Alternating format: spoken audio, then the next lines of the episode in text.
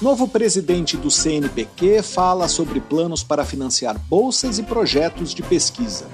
Vacinas terapêuticas eliminam tumores causados pelo HPV em testes com roedores. Estudo mostra como golfinhos ajudam pescadores de Santa Catarina a capturar mais peixes. Está no ar Pesquisa Brasil. Pesquisa Brasil, uma parceria Revista Pesquisa FAPESP e Rádio USP. Apresentação: Fabrício Marques. Olá, sejam bem-vindos ao Pesquisa Brasil, programa de rádio e podcast da revista Pesquisa FAPESP. Eu sou Fabrício Marques, editor de política da revista, e no programa de hoje nós vamos conversar com o físico Ricardo Galvão, novo presidente do Conselho Nacional de Desenvolvimento Científico e Tecnológico, o CNPq, que é a principal agência de financiamento à ciência do governo federal. Galvão, que é professor do Instituto de Física da USP, vai falar sobre a situação atual do CNPq e contar quais são os planos para recuperar a capacidade do órgão de investir em bolsas e em projetos de pesquisa. Vamos falar também sobre imunizantes que foram capazes de reconhecer e destruir tumores causados pela infecção crônica por HPV em experimentos com roedores. Ainda não foram feitos ensaios com seres humanos, mas os resultados obtidos até agora são animadores. Esses compostos, testados por pesquisadores da USP e da Universidade da Pensilvânia, nos Estados Unidos, integram a categoria das vacinas terapêuticas, que buscam estimular o sistema de defesa a eliminar células doentes. Nosso entrevistado é um dos coordenadores da pesquisa, o microbiologista Luiz Carlos de Souza Ferreira, do Instituto de Ciências Biomédicas da USP. Outro tema do programa é uma tradição de pescadores na região de Laguna, em Santa Catarina. Há mais de 140 anos eles aprenderam a capturar mais peixes com a ajuda de golfinhos. O biólogo Fábio Daura Jorge, da Universidade Federal de Santa Catarina, vai contar como funciona essa interação e quais são os benefícios para os pescadores e para os golfinhos. Você pode acompanhar o conteúdo de Pesquisa FAPESP nos nossos perfis nas redes sociais. Nós somos arroba Pesquisa FAPESP no Facebook e no Twitter e no Instagram e Telegram, arroba pesquisa underline FAPESP. Nosso site é o revistapesquisa.fapesp.br e lá você pode ouvir o Pesquisa Brasil quando quiser e também se cadastrar na nossa newsletter, assim você fica por dentro de tudo o que publicamos. Pesquisa Brasil uma parceria da revista Pesquisa Vapesp e Rádio USP.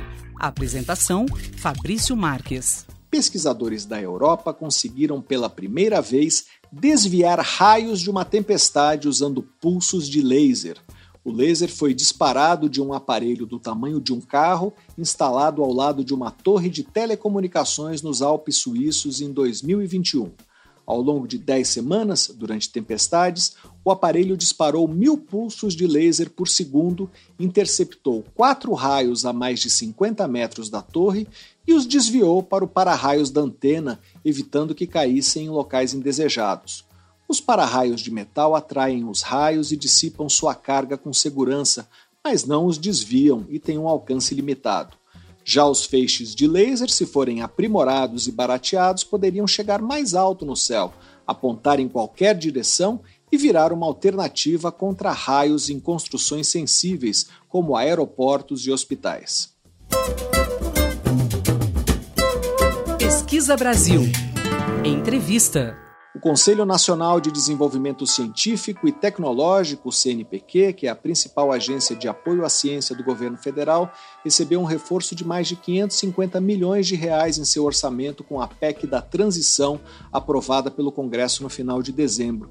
Mas parte significativa desses recursos vai ajudar a custear o aumento no valor das bolsas de iniciação científica, mestrado, doutorado e pós-doutorado estavam congeladas desde 2013, o CNPq passou por restrições orçamentárias nos últimos anos a ponto de quase não ter dinheiro para financiar projetos de pesquisa. Agora planeja retomar investimentos e conta que o governo libere ao longo do ano recursos do Fundo Nacional de Desenvolvimento Científico e Tecnológico, o FNDCT. Para falar dos planos do CNPq, o Pesquisa Brasil recebe agora o presidente do órgão, o físico Ricardo Galvão, Ele é professor titular do Instituto de Física da USP, foi diretor do Centro Brasileiro de Pesquisas Físicas, o CBPF, e do Instituto Nacional de Pesquisas Espaciais, o INPE. Por seu trabalho em defesa da ciência e pela transparência na divulgação de dados de desmatamento quando estava à frente do INPE, Galvão foi apontado pela revista Nature como uma das dez personalidades que fizeram a diferença no mundo da ciência em 2019. Olá, professor, seja bem-vindo ao Pesquisa Brasil. Muito obrigado por participar uma vez mais do nosso programa. Muito obrigado, Fabrício, pelo honroso convite. Professor, nos últimos anos, é, o CNPq praticamente perdeu sua capacidade de investir em projetos de pesquisa. Conseguiu manter o pagamento de bolsas, elas foram finalmente reajustadas agora, não eram desde 2013, mas o investimento em projetos foi caindo ao longo do tempo. O que o CNPq planeja fazer para recuperar a sua capacidade eh, de financiamento? Bem, Fabrício, primeiro o teu diagnóstico está absolutamente correto. Né? Ah, no passado, vamos dizer, uns 10 anos atrás, a diferença entre os investimentos em bolsa e uh, fomento à pesquisa não era tão grande. Nos últimos anos, além de uma pequena queda no, no orçamento do CNPq, houve uma, uma, uma separação grande, inclusive agora nós estamos investindo na ordem de 90% em bolsas e eh, 10% em fomento, inclusive manutenção aqui no CNPq. Então, já para esse ano, nós estamos agora no ano que temos uh, preparar um novo plano plurianual, né, junto com o PELOA, com o projeto de lei orçamentária para o ano que vem. Então, o que nós estamos uh, trabalhando, já estou discutindo com os novos diretores, é nós procurarmos colocar mais recursos para investimento, não só para uh, projeto de pesquisa, mas até para o CNPq. Nós estamos pensando em colocar no projeto de lei orçamentária uma ação especial para a manutenção uh, da, e modernização da plataforma Lattes, por exemplo. Então, nós vamos talvez colocar algumas ações separadas, especiais, para fomento e manutenção, que é importante para o CNPq. Professor, qual é o diagnóstico que o senhor faz da situação atual do CNPq? É, o fato de investir em bolsas, mas pouco em pesquisa, gera um problema que é a escassez de projetos em que os bolsistas possam atuar para fazer as suas dissertações e teses. É, o senhor também mencionou a necessidade de modernizar estruturas é, que há tempos não têm recebido atenção, como a plataforma de currículos Lattes. Como está o CNPq hoje? Bom, uh, o diagnóstico atual, uh, o CNPq primeiro, uh, nós tivemos, se formos falar exatamente hoje, tivemos com a PEC da transição uma recuperação importante. Né? O nosso orçamento seria da ordem de 1,5 bilhões de reais e nós tivemos a PEC um, um aumento, fomos para 1, 1 bilhão e 900 e um pouco mais. Então, a, nós estamos vendo uma, uma possibilidades muito grandes. É claro que esse aumento foi principalmente em bolsa. Então, uh, nós concentramos em bolsas porque tinha uma emergência. Né? Nós recebemos, já na equipe de transição da qual eu participei, demandas fortíssimas da Academia Brasileira de Ciências, da SBPC e várias sociedades científicas para colocar como emergencial o reajuste das bolsas de iniciação científica, mestrado, doutorado e pós-doutorado. Então, nós concentramos isso. Mas nós tivemos da ordem de 150 milhões que vem para investimentos. Então, nós já estamos imediatamente vendo que projetos que nós, é, que nós vamos lançar, chamadas, melhor dizendo, que vamos lançar, já, come, já estamos começando a fazer os estudos. Vamos também planejar, como eu disse, um orçamento maior para investimentos na projeto de lei anual e também no PPA, e estamos também eh, procurando parcerias externas, fora do orçamento. Né? Temos falado um pouco com algumas uh, representantes da sociedade civil, empresarial, para buscar mais recursos. Nós estamos conversando com o presidente do CNPq, o físico Ricardo Galvão. Professor, como deve ficar o edital universal, que é um edital muito esperado pela comunidade científica, eh, cujo fluxo de financiamento ficou irregular nos últimos anos? absolutamente correto o diagnóstico. O edital universal, tradicionalmente, era anual. Né? Tivemos intervalo, acho que dois anos. Depois, o último foi uh, o, ano, eh, o ano passado tivemos uma chamada. Né? Então, primeiro, ele se tornou irregular, o que afeta demasiadamente a comunidade científica, e pior, com poucos recursos, devido à diminuição do recurso do orçamento, né? uh, os limites, tanto em número e em valores, na última chamada, não foram o que nós desejamos. Então, não tem outra a, a saída, Fabrício, sem procurarmos mais recursos orçamentários. O edital, o edital sai diretamente do, dos recursos orçamentários e nós temos que procurar aumentá-los. Essa é a única saída. Professor, quais são os planos para o programa dos Institutos Nacionais de Ciência e Tecnologia uh, que reuniram investimentos do CNPq e de fundações estaduais de amparo à pesquisa para financiar redes de pesquisadores em mais de uma centena uh, de assuntos relevantes? O CNPq pretende voltar a investir nessas redes temáticas? Bom, o ano passado nós já tivemos a chamada, um, uma chamada para um INCT, Institutos Nacionais de Ciência e Tecnologia. Né? Uh, não foi uma chamada tão grande, mas já foram cerca de 300 milhões de reais. Foi a última chamada. Desses 300 milhões, foram 10%, da ordem de 10% para a Bolsa e o resto para investimento. Então já tivemos uma chamada. Não nos valores necessários, porque a ciência brasileira aumentou muito. Então nós vamos retomar, a, a, já estamos retomando, aliás, a parceria forte com as fundações de amparo à pesquisa estaduais, inclusive através da CONFAP. Tivemos um, um, já uma chamada no ano passado, foi importante, inclusive a FAPES participou, está participando de fixação de jovens doutores, né? mas vamos aumentar isso, e não somente nos NCTs, Fabrício. Eu gostaria de resgatar também o programa Pronex, que é até um pouco mais simples de colocar, do que os próprios NCTs. Sim, temos que trabalhar, vamos trabalhar com, com as unidades, de, eh, com as fundações estaduais e com as secretarias de, eh, de pesquisa e inovação dos estados. Tive agora na segunda-feira um encontro com, com o SEQET, que é o Conselho das Secretarias Estaduais de Ciência, Tecnologia e Inovação, e vamos também tentar parcerias com eles. Nós estamos conversando com o presidente do CNPq, o físico Ricardo Galvão. Professor, o senhor participou da equipe de transição do novo governo na área de ciência e tecnologia, que produziu um documento sobre projetos eh, que merecem ter prioridade eh, no governo. Queria que o senhor falasse um pouco desses projetos, pensando no reator multipropósito que foi idealizado para produzir radiofármacos ou então nos satélites Cibers, é, é possível resgatar esses programas? Não é necessário um fluxo de investimentos muito grande para que eles sejam retomados?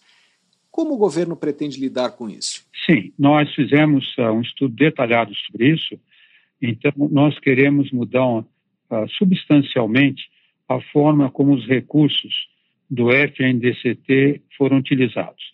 No governo passado, esses recursos foram muito pulverizados principalmente pelo ministro Paulo Guedes, porque ele usou recursos do FNDCT de forma inapropriada para cobrir recursos orçamentários. Questões que deveriam sair do orçamento do Ministério de Ciência e Tecnologia foram transferidos para o FNDCT. Então, uh, isso é associado também ao CNPq, porque os, o, o próprio CNPq recebeu várias encomendas da FINEP que é quem gere esses recursos do FNDCT, de uma forma pulverizada, chamadas que eles definiam, etc. Bom, na equipe de transição, e é uma acordo total do atual governo, nós queremos trazer os recursos do FNDCT novamente para os projetos estratégicos de grande vulto. Né? E se nós conseguimos recuperar esses recursos do FNDCT, porque conseguimos fazer com que caísse a medida provisória do governo Bolsonaro. Se nós conseguirmos re recuperar, e há recursos para isso, da ordem de 9 bilhões, esses recursos certamente vão ser colocados em projetos prioritários. Um deles, o reator multipropósito, a ministra Luciana Santos tem dito que é objetivo fundamental do governo, vai sim, principalmente devido à questão de radiofármacos, o projeto do satélite vai ser o Cibras 6, que vai ser um satélite de monitoramento eh, ambiental com o chamado radar de abertura sintética. Então, é um projeto que começou a ser feito ainda quando eu estava no INPE, com chineses, mas foi praticamente imobilizado durante o governo Bolsonaro.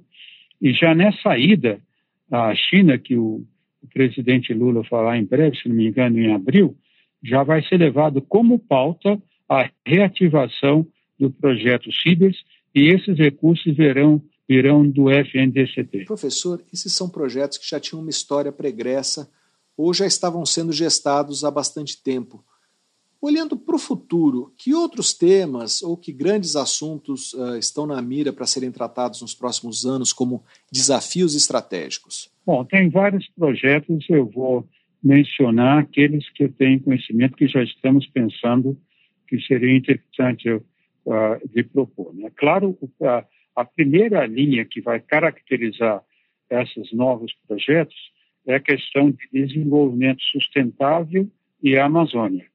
Então, por exemplo, você sabe que tem o projeto Amazônia Mais 10, que é principalmente articulado com, pela FAPESP, com agora são mais de 10 agências de fomento né, para pesquisas voltadas à Amazônia. E eh, nós, CNPq, já estive conversando com o professor Zago, que esteve me visitando aqui, estamos pensando em entrar nesse projeto, até talvez de uma forma mais contundente, né, para que ah, ah, ah, haja maior participação, abertura, inclusive com chamada do CNPq. Outros projetos que provavelmente serão também, provavelmente não, certamente, serão financiados pelo FNCT abrangente, é, que eu estive até conversando com o professor Vanderlei de Souza hoje, que é da FINEP, é a questão de infraestrutura científica. Porque o, o, o CNPq ele financia projetos de pesquisa, né? mas há muito tempo nós não temos um investimento grande de melhoria das infraestruturas de pesquisa. A última vez que teve um esforço muito grande nessa direção foi ainda na gestão do professor Sérgio Rezende como ministro de Ciência e Tecnologia. Então, nós estamos conversando da FINEP, e aí vai ter articulação com o CNPq outras agências de fomento, né, voltar a, a investimento nas nossas infraestruturas de pesquisa que decaíram muito. Então, esse, aí são recursos abrangentes que nós temos que colocar. Né? Temos também um projeto que nós estamos uh, pensando mais forte, que provavelmente necessitaremos recursos do FNCT, é um programa de uh, chamada para trazer pesquisadores brasileiros do exterior. Certo? Tem um projeto de chamada especial, pode ser bolsas de pesquisa, estamos até considerando a possibilidade, dentro do novo, uh, da nova lei de, de, do trabalho, né? a nova legislação do trabalho, talvez a pensar em alguma coisa como contratos temporários CLT para poder trazer pessoas do exterior. Então, são projetos que ainda estão em elaboração, não sabemos como vamos implantá-los ainda, mas existem vários nessa direção. Nós estamos conversando com o presidente do CNPq, o físico Ricardo Galvão. Professor, além dos talentos brasileiros que estão no exterior, os que ficaram aqui também se ressentem da falta de emprego e de oportunidades. Faz tempo que não tem concursos para professores nas universidades brasileiras mas continuamos formando milhares de pesquisadores nos programas de pós-graduação que não vêm sendo absorvidos. A questão do aproveitamento dos talentos não é mais abrangente do que atrair os que foram embora? Como enfrentar isso? Bom, aí é um problema eh, bastante complexo, que necessita uma ação articuladora do Estado. Né? Nós estamos formando mais de 20 mil, 22 mil doutores por ano. É óbvio que esses doutores não vão ser todos uh, vão conseguir emprego através de concurso público de universidade e instituto de pesquisa. Isso é óbvio que não vai acontecer. Então, nós temos que ter projetos e ação articuladora do Estado para que possamos, uh, que a, as próprias empresas brasileiras empreguem mais doutores, porque infelizmente sabe bem que as empresas brasileiras fazem muito pouco de inovação acionada pela ciência, eles fazem a inovação praticamente importando tecnologia de fora, né? Então precisa de uma ação articuladora do Estado e o CNPq já está trabalhando nisso, inclusive num programa que pelo qual eu vim aprender aqui, que existe, mas tem carinho especial, é o programa chamado MyDai, que é o mestrado acadêmico, doutorado acadêmico para inovação. Então, o mestrado acadêmico, doutorado acadêmico, que o, o, o tema de dissertação ou tema de tese são temas de interesse de empresas. Nós já temos mais de 200 empresas partícipes desse programa e queremos incrementar isso muito mais. Outro programa que gostaria de expandi-lo é um programa que foi feito junto com a Fundação de Amparo à Pesquisa do Rio Grande do Sul, que é o, a, a Bolsa de Pós-Doutorado para o doutoramento, doutorado empreendedor. Então, a pessoa que fez um, um doutorado, mesmo um doutorado acadêmico, mas que tem a ideia de uh, formar uma pequena empresa, um startup, para colocar a sua ideia no mercado. Então, para isso, teria uma bolsa, uma, uma bolsa melhor para ajudá-lo, um enxoval, etc. Então, são várias iniciativas nessa direção. No entanto, Fabrício, não tem jeito de fazer isso sem uma mudança de mentalidade empresarial e uma forte articulação com o governo. Por outro lado, o interesse dos jovens pela carreira científica vem caindo e parece que não é só no Brasil.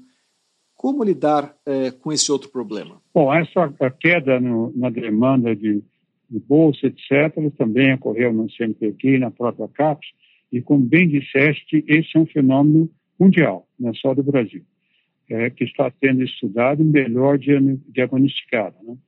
Eu estive há dois anos atrás numa mesa redonda com a, a ex-diretora é, científica, desculpa, a editora científica da Scientific American por 13 anos.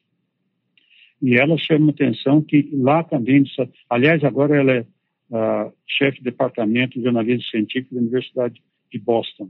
E ela chama atenção que também ocorre no exterior. Né? Ocorre no exterior por vários motivos. Aí, Fabrício, não tem um só, é um problema complexo, tem que ser melhor estudado. Primeiro, naturalmente, o tipo de demanda que nós temos hoje de emprego. Então, pega, por exemplo, na minha própria área, pega uma, uma área que nunca se pensaria de ter emprego, os físicos teóricos. Como eles têm muita habilidade em computação, estão sendo rapidamente empregados, às vezes antes de estar para mestrado doutorado, com ótimos salários. Na população em geral, houve uma perda grande de interesse pela ciência. Né?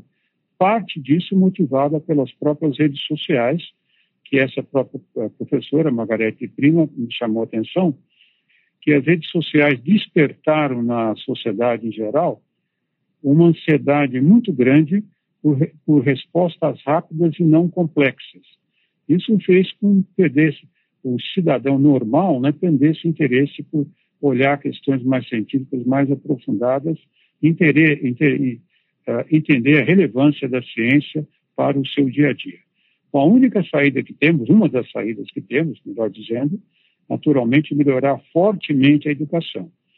E isso é uma preocupação muito grande que temos, embora isso seja sempre dito, que a nova base nacional comum curricular, infelizmente, no caso das das ciências da natureza é muito danosa. Ela não vai estimular a melhor formação do, cientista, do, do cidadão. Né? Porque o cidadão não precisa de virar cientista, mas ele tem que ter um conhecimento né, uh, uh, de ciência suficiente para que ele possa, inclusive, discernir sobre as políticas públicas que lhe são apresentadas. Então, essa é uma tarefa enorme da, da, toda a, da academia, da, comunidade científica. No caso do CNPq, nós procuraremos cada vez mais incentivar iniciativas que vão para uh, tornar a ciência mais palatável, mais conhecida pelo, pelo cidadão em geral. Isso também teve influência no avanço do negacionismo científico nos últimos anos, é isso? Sem dúvida, sem dúvida. Porque o que acontece, o Fabrício, é, eu sempre repito isso, né?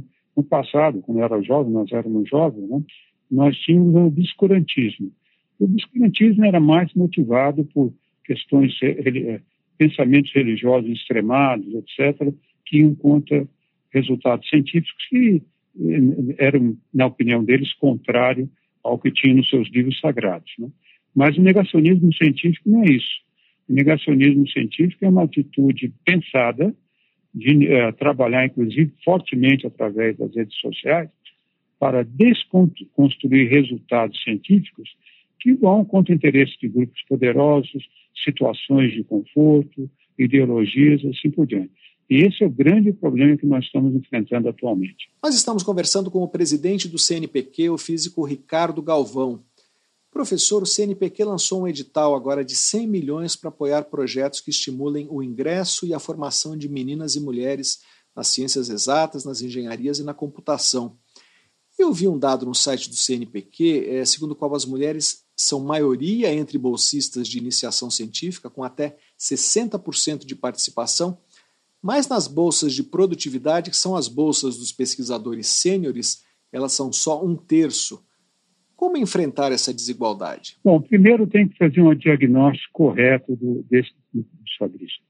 Porque no passado, vamos colocar, não lembro bem dos dados, mas no passado não muito distante, talvez uns 10 anos, o número de, a, a percentagem de mulheres com bolsas de mestrado e doutorado era menor que dos homens.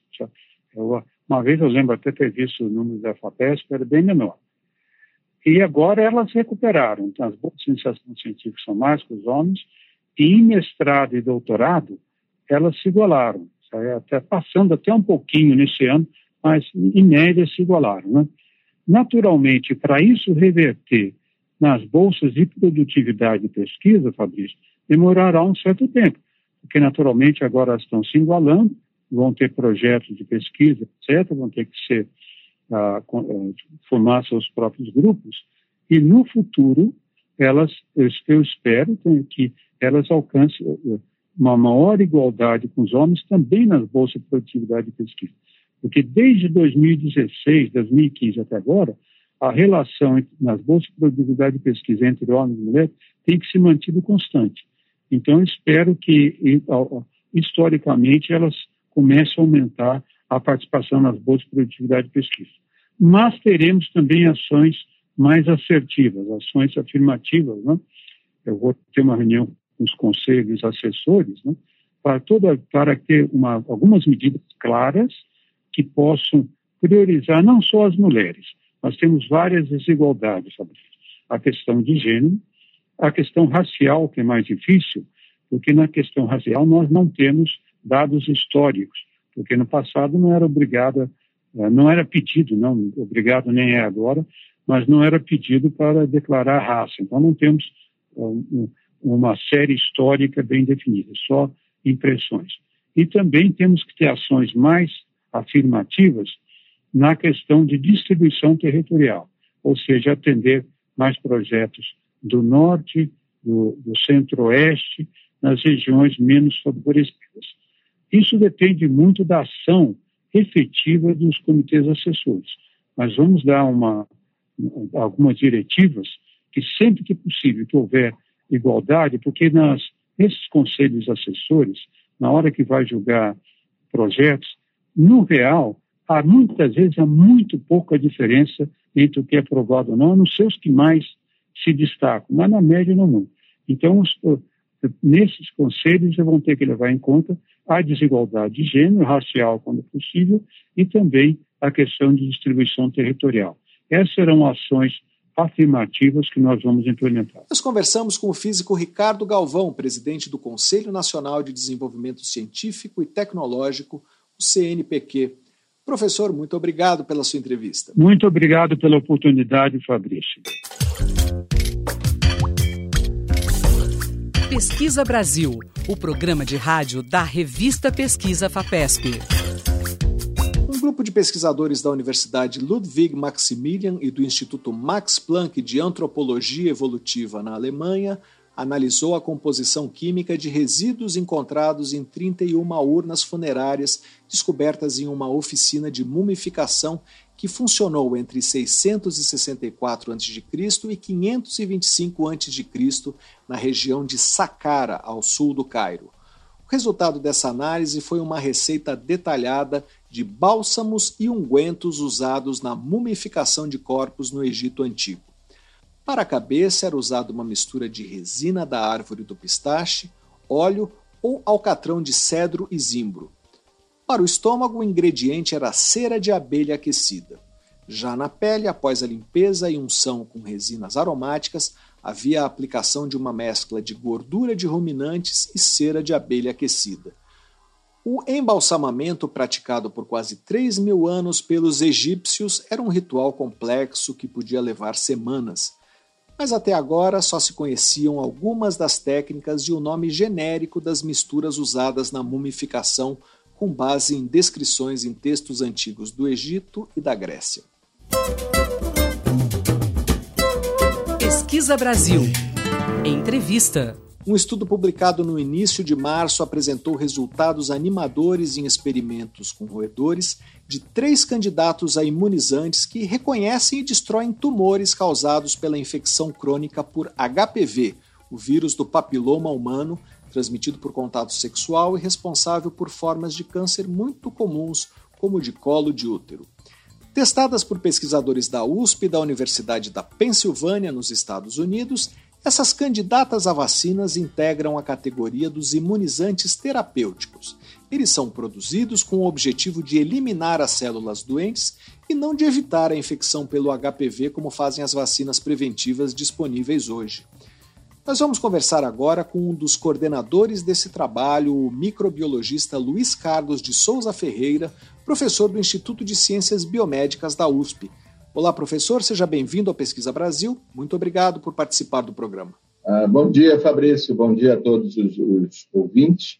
E é um grande prazer aqui estar com você para uh, explicar um pouco aí aos nossos ouvintes uh, o resultado dessa pesquisa que foi feita aqui no nosso laboratório e, como você já bem ressaltou, numa parceria com um grupo de pesquisa na Universidade da Pensilvânia.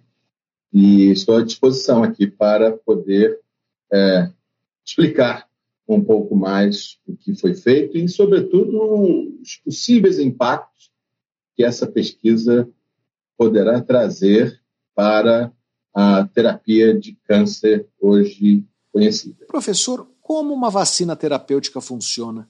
Qual é a diferença dela para as vacinas preventivas, que são as que as pessoas eh, mais conhecem? Bom, quando nós chamamos de vacina com efeito terapêutico, nós estamos referindo a, a um tratamento capaz de curar uma doença já estabelecida.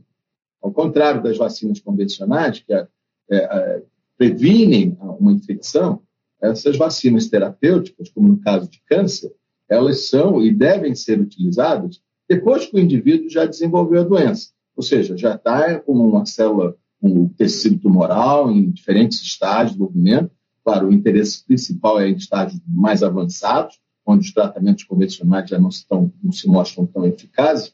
E, e essa ideia tá, é, é, muito a ver com, a, com o conceito de imunoterapia, só que, ao contrário das imunoterapias que hoje já são utilizadas na clínica, como os anticorpos monoclonais, as chamadas CAR T-cells, que são células efetoras, né, capazes de reconhecer e destruir o tumor, produzidas em laboratório, é, essa, essas vacinas terapêuticas, elas têm, a, e eu também chamo elas de imunoterapia ativa, por quê? Ela reprograma o sistema imunológico do indivíduo acometido pelo câncer e ensina esse indivíduo a reconhecer e a destruir aquele câncer e o que é muito importante também, conferir uma memória imunológica, ou seja, uma capacidade do sistema imune dali para frente, não mais permitir que aquele tipo de câncer reapareça.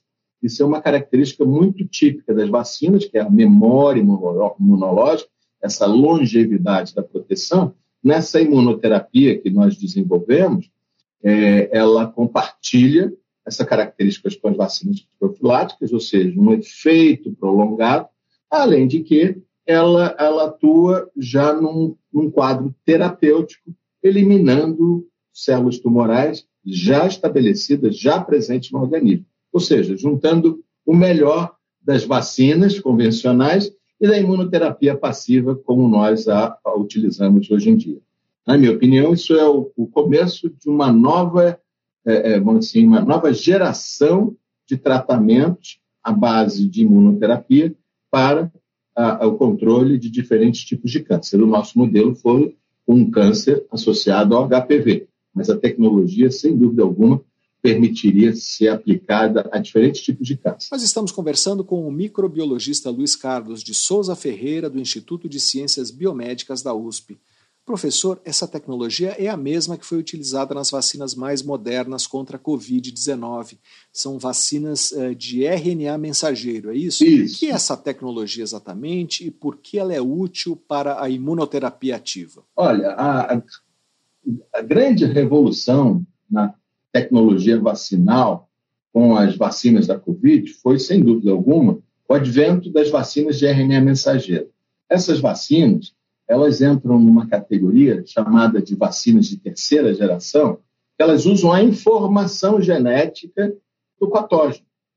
No caso aí, um RNA mensageiro contém a informação genética para uma proteína da Covid. No caso aí das vacinas da Pfizer, da Moderna, que quando esse RNA mensageiro entra em nossas células, esse antígeno é produzido e a resposta imune, no caso, sobretudo anticorpos, é produzida.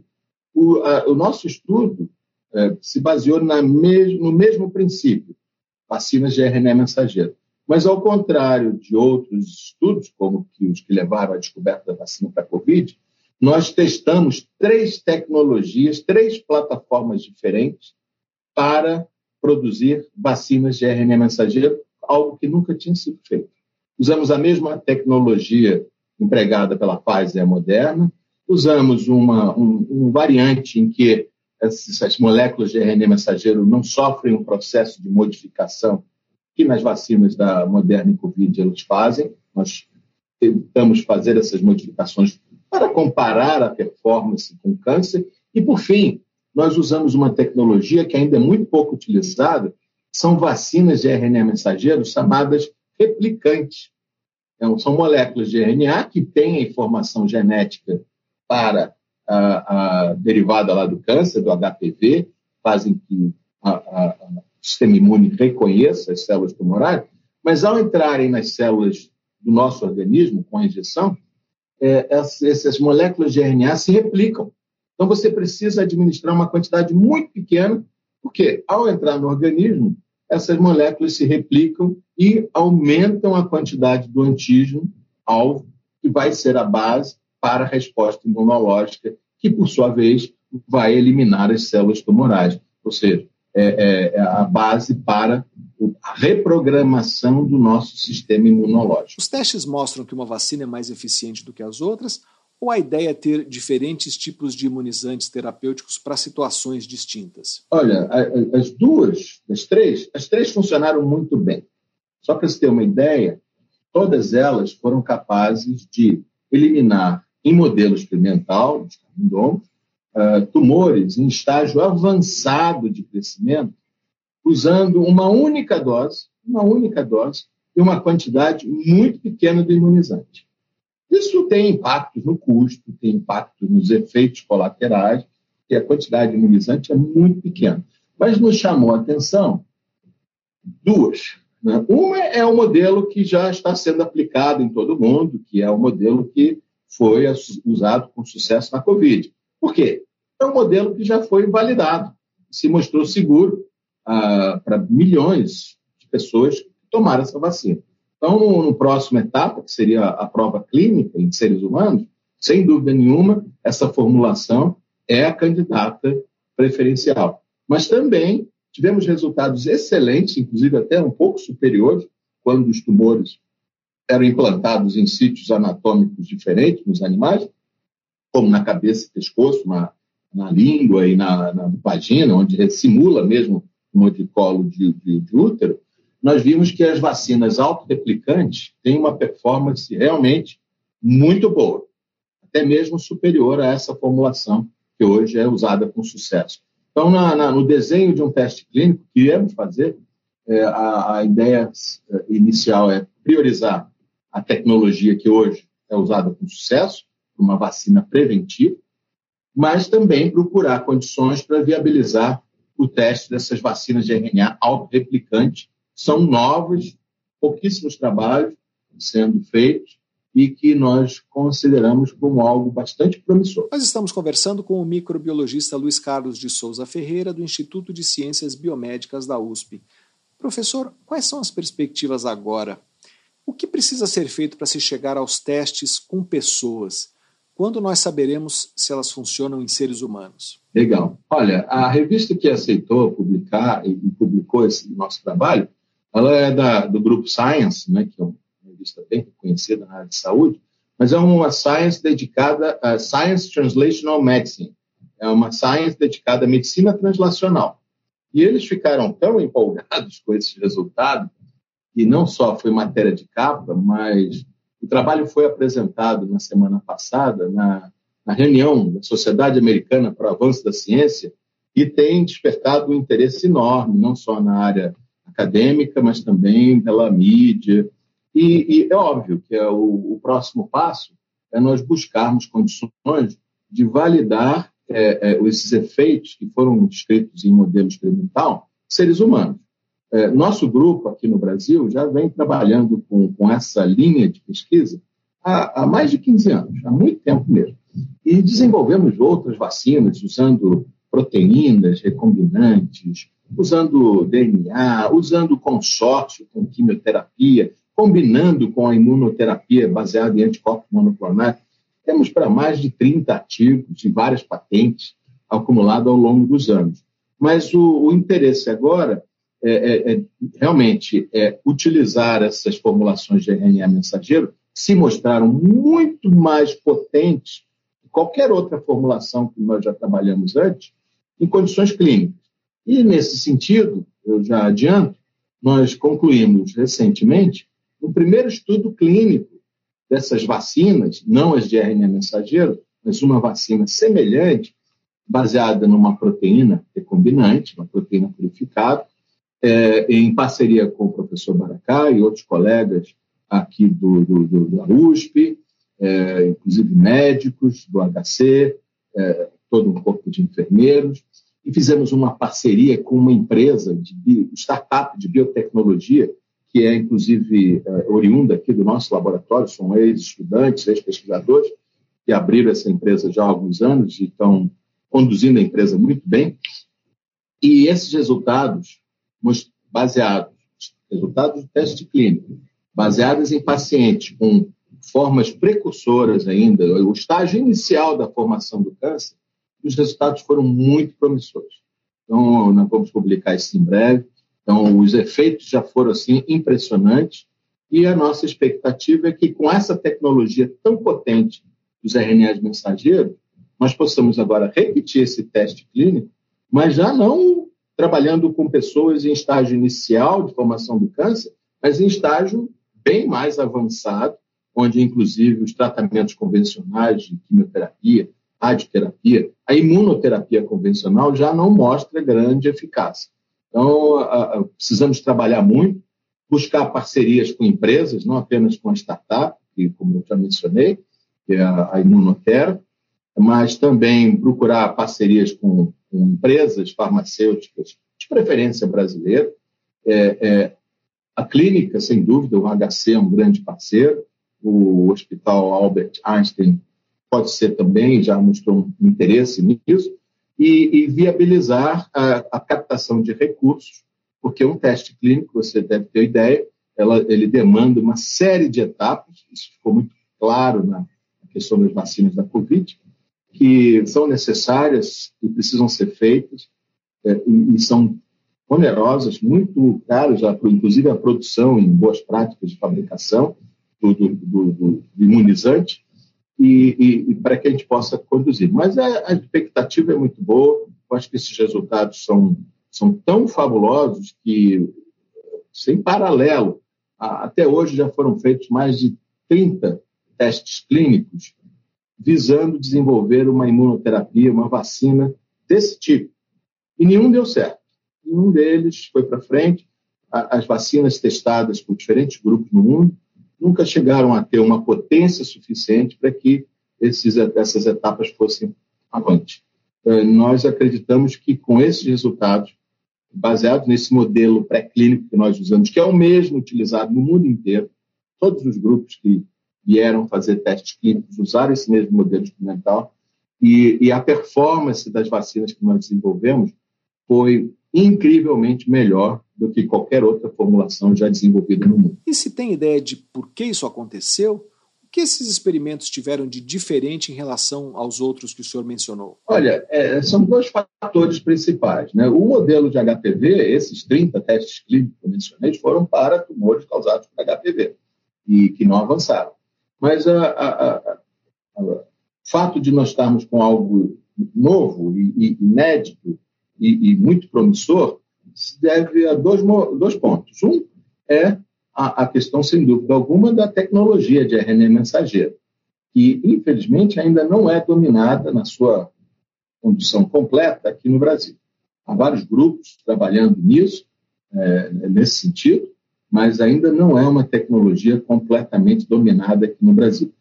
Não foi por outra razão que nós procuramos uma parceria um pesquisador da Universidade da, da, da Pensilvânia, o Dr. Norbert Pard, que nos ajudou justamente viabilizando a produção dessas vacinas, é, que foram testadas aqui no Brasil, nesse nosso laboratório. A outra é uma tecnologia que, inclusive, foi patenteada e já temos várias patentes e mais, em que nós desenvolvemos aqui no Brasil, em que o antígeno, alvo, aquele que vai ser codificado pelas moléculas de RNA mensageiro e que, no final, vai ativar as respostas imunológicas, ele não está sozinho, ele está incorporado com outro elemento, uma outra proteína viral, e que essa proteína viral faz uma diferença muito grande.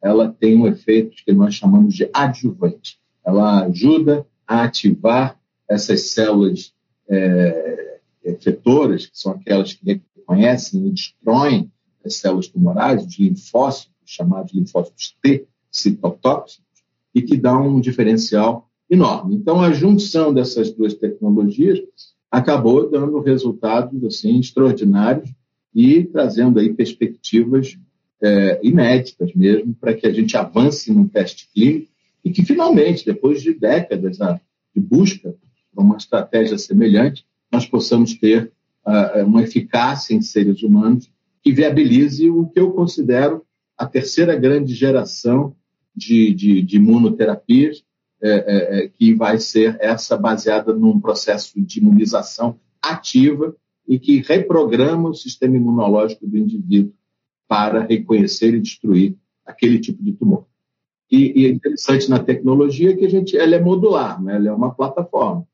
Nós temos um antígeno-alvo para esses tumores causados por HPV, nós podemos mudar para é, câncer de, de próstata, câncer de, de de, é, mama e, e, e, outros tipos de câncer, onde o sistema imunológico reconheça, é, identifique e, e destrua células que apresentem um antígeno, uma proteína diferente daquelas células que são normais. Nós estamos conversando com o microbiologista Luiz Carlos de Souza Ferreira, do Instituto de Ciências Biomédicas da USP.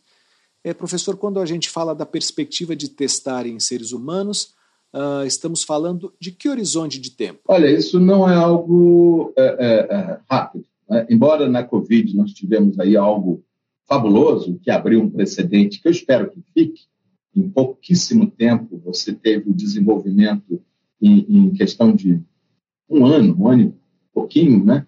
É, foi possível chegar não só realizar os testes clínicos, mas ter aprovação para uso emergencial então, normalmente, uma, uma imunoterapia como essa, baseada no princípio vacinal, no passado, isso levaria de 5 a 10 anos.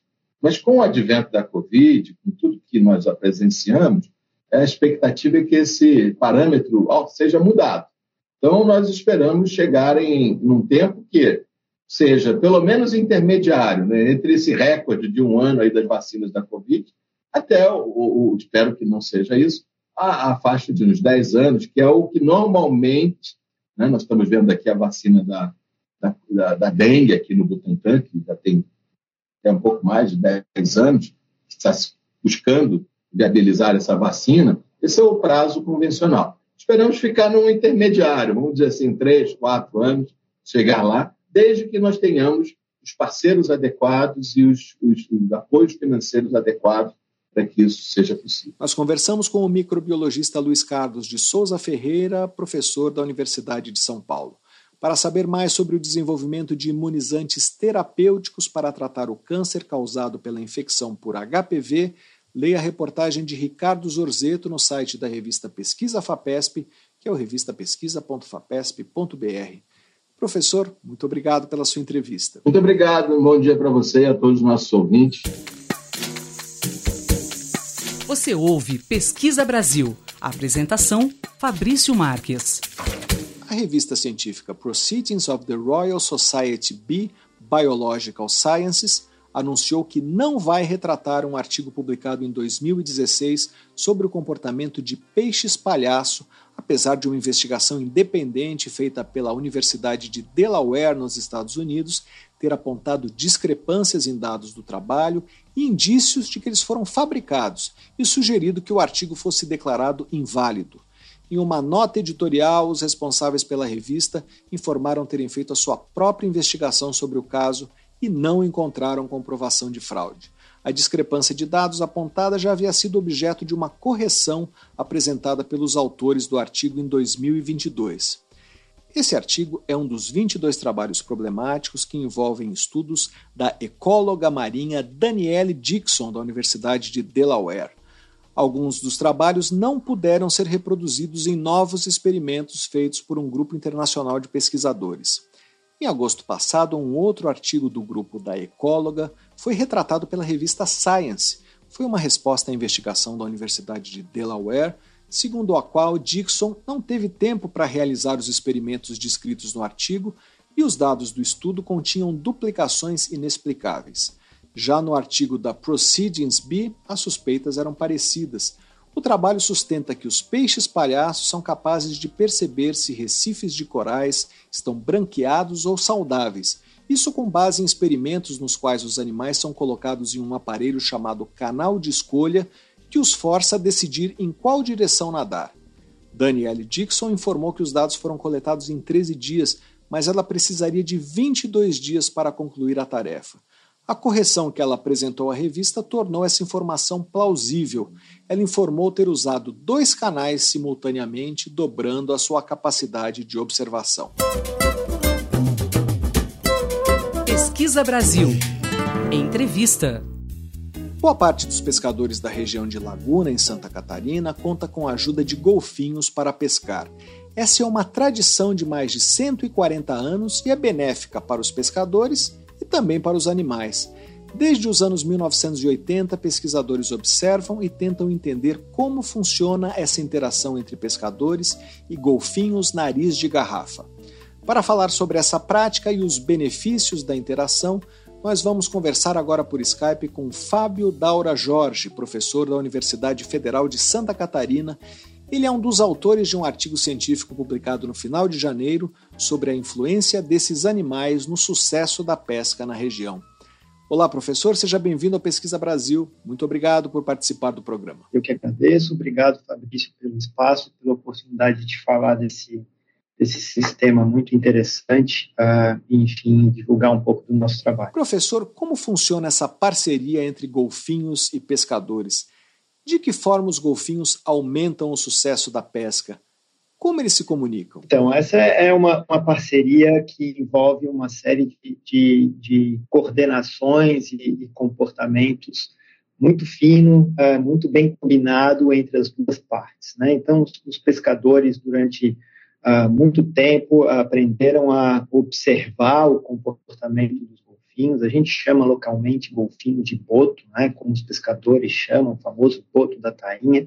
E, e enfim, aprenderam a observar o comportamento do boto da tainha uh, e, e, e, e, de alguma forma, tirar proveito desse comportamento. E, da mesma forma, os botos ah, ah, provavelmente é um dos resultados do nosso trabalho estão se beneficiando do comportamento dos pescadores também. Né? Então, basicamente, o que acontece nesse sistema ah, é que os, os botos cercam e atraem cardumes de tainhas, em especial, é um dos principais recursos pesqueiros da região, mas não só a tainha, a tainha é o principal recurso nessa interação, no caso, né?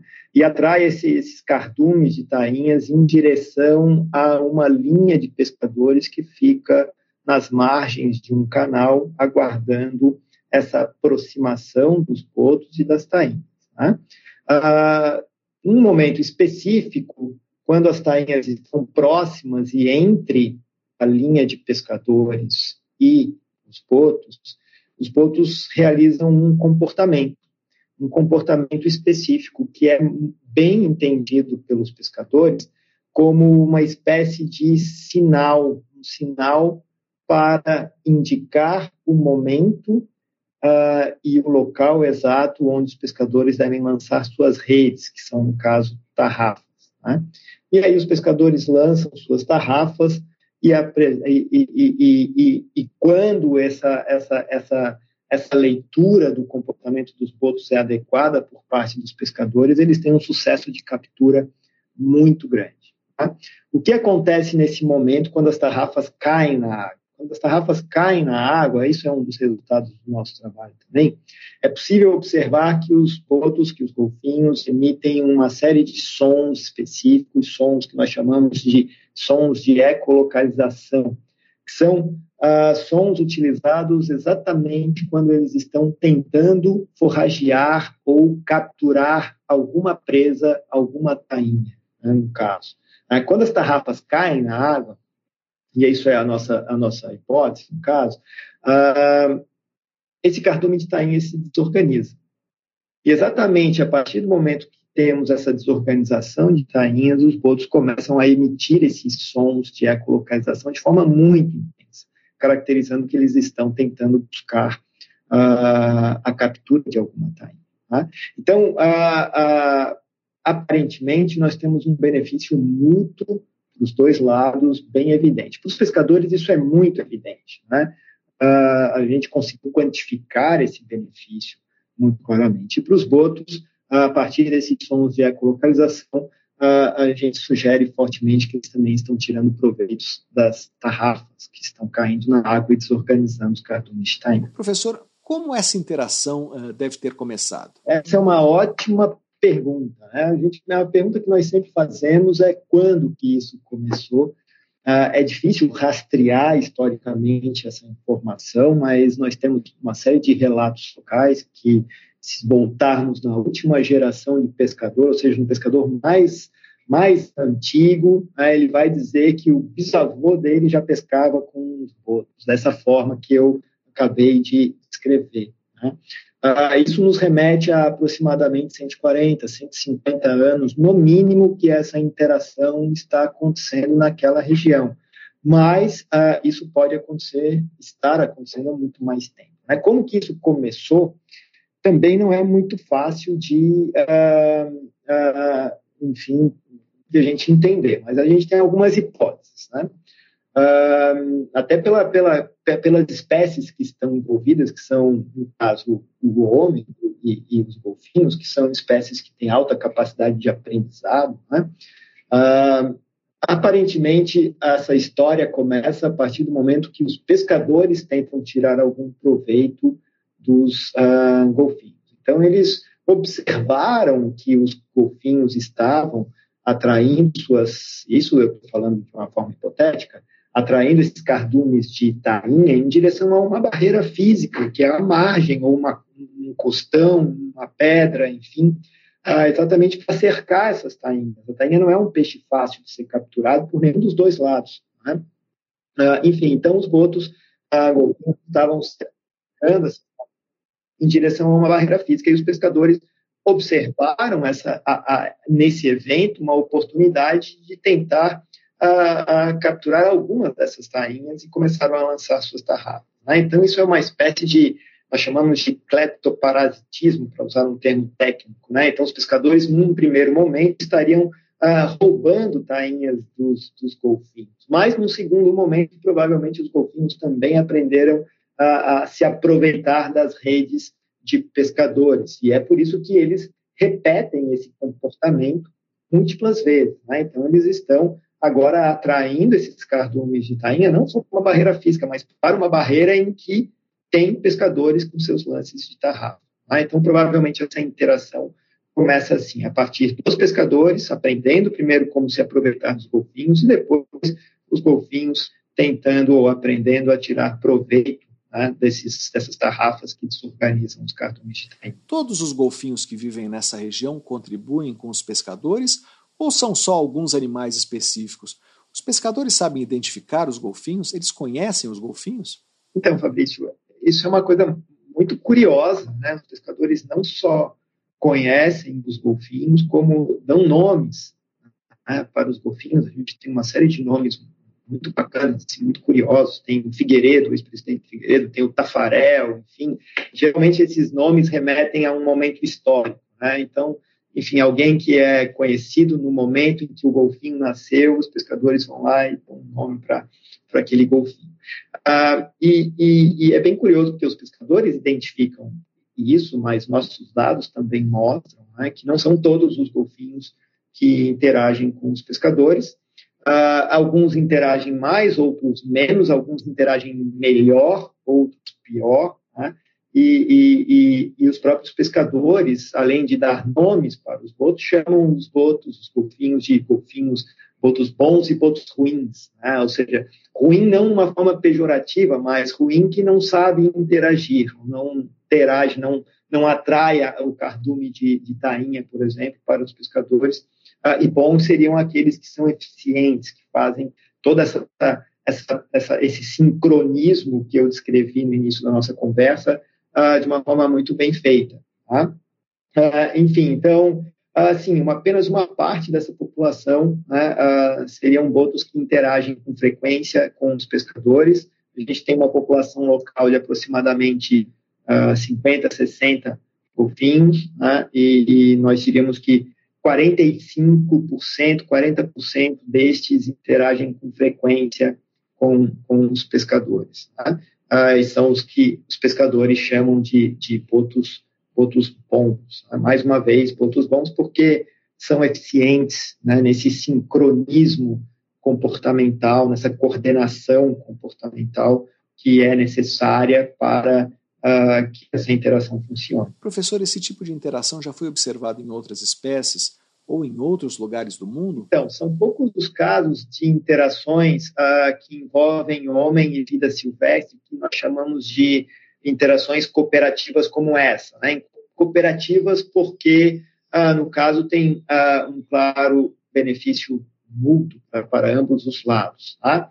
Então, na literatura, fato, é, é, é bem raro descrições de eventos como esse, especificamente para golfinhos, para mamíferos marinhos. Nós temos alguns casos mundo afora que se aproximam ao que ocorre aqui no sul do Brasil. Né? Então, tem relatos de interações, por exemplo, entre uh, golfinhos e e comunidades tribais na África, na Mauritânia. Tem um caso muito parecido, uma outra espécie de golfinho, mas com pescadores que usam tarrafas como em Laguna, lá em Mianmar, na Ásia.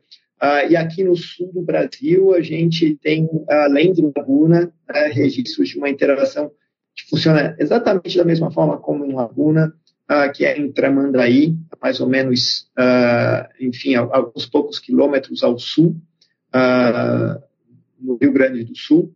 Aqui é uma interação muito próxima, inclusive com um provável intercâmbio de indivíduos entre essas populações de golfinhos, mas que tem uma intensidade menor, uma frequência menor. Então, em Laguna, especificamente, você, além da acessibilidade, é muito fácil de você observar esse evento né, e estudar, consequentemente, uh, uh, você tem muitos golfinhos envolvidos, muitos pescadores envolvidos e uma frequência? Isso ocorre quase todos os dias, durante o ano inteiro, embora ela é muito mais frequente durante a época da tainha, que é agora, começa agora, a partir de maio, junho, enfim. Uh, então, o que chama atenção é exatamente essa, essa, essa intensidade né, desse, desse comportamento. Tá? Mas, sim, tem alguns outros casos pontuais, mundo afora, eu destaco esse caso na Mauritânia, em Mianmar, que envolve pescadores e, e, e golfinhos. E destaco esse outro caso aqui no sul do Brasil, em Tramandaí, ah, no Rio Grande do Sul. Como essa interação é importante para a sobrevivência dos golfinhos? Se ela deixar de existir, Isso pode afetar os botos? Muito bom. Então, uh, assim, eu começaria essa resposta dizendo que é importante não só para a população de golfinhos, mas para a própria população de pescadores, que é um input econômico muito importante localmente. É uma pesca que envolve uma questão cultural, uma pesca que envolve uma questão sociocultural, uma pesca que envolve uma questão econômica e certamente com um grande valor ecológico. Né? Diretamente para a população de golfinhos, um dos resultados desse trabalho, que é base do nosso monitoramento de longo prazo, né, depois de 15 anos monitorando a população uh, do, do da tainha, desse, dessa espécie de golfinho, no caso, uh, uma das coisas que nós identificamos é que esses golfinhos que interagem com frequência com os pescadores, né, eles têm uma probabilidade de sobreviver de um ano para o outro 13% maior do que aqueles golfinhos que não interagem com os pescadores. Tá? Então, isso é um benefício indireto. Basicamente, isso acontece porque esses golfinhos estão envolvidos nessa, que estão envolvidos nessa interação, acabam utilizando com mais intensidade uma área, ou ocupando uma área, que é uma área de menor risco, por exemplo, para outras pescarias que geram o que nós chamamos de emalhamento acidental em redes de pesca. Não é a mesma pescaria da interação propriamente, são outras redes, são outros pescadores, né? mas ah, quando o golfinho não está envolvido na interação com o pescador, ele acaba se movimentando para outras áreas e ficando mais exposto a esse tipo de incidente. Tá? Então, a gente pode medir isso em termos populacionais, de que essa interação acaba beneficiando diretamente os indivíduos em termos de sobrevivência, aumento na chance de sobrevivência de um dia para outro. E um dos resultados do nosso trabalho mostra exatamente isso, né? que se essa interação deixar de existir, ou a frequência dessa interação diminuir nos próximos anos, essa população de golfinhos estaria ameaçada. Tá? Então, você teria uma tendência ao declínio populacional. Tá? Esse é um cenário factível, um cenário possível, em especial porque aparentemente as tainhas estão declinando. Né? Então, a abundância, a disponibilidade de tainhas está declinando, provavelmente como consequência da sobrepesca. Né? Então, você tem outras pescarias, não essa, que estão sobrepescando tainhas, e sem tainha, a, a interação em si deixa de ser talvez tão interessante para pescadores e golfinhos, eles passariam a interagir com menos frequência, e esse benefício indireto em termos de sobrevivência para os indivíduos deixaria de existir, ameaçando a população de voos. Nós conversamos com o biólogo Fábio Daura Jorge, professor da Universidade Federal de Santa Catarina. Para saber mais sobre a tradição de pesca com a ajuda de golfinhos na região de Laguna, em Santa Catarina, leia a reportagem de Letícia Naísa no site da revista Pesquisa FAPESP ou então acesse revistapesquisa.fapesp.br. Professor, muito obrigado pela sua entrevista. Eu que agradeço mais uma vez. E aqui termina o Pesquisa Brasil de hoje. Para ficar por dentro de tudo que publicamos, você pode se cadastrar na nossa newsletter através do site da revista Pesquisa FAPESP, que é o revistapesquisa.fapesp.br, ou então se inscrever no nosso canal no serviço de mensagens instantâneas Telegram. Procure por Pesquisa FAPESP ou arroba pesquisa FAPESP e você receberá avisos sobre a publicação de reportagens, podcasts e vídeos programa tem produção, roteiro e edição de Sara Caravieri. Eu sou Fabrício Marques, editor de política da revista Pesquisa FAPESP, e desejo a todos uma boa tarde.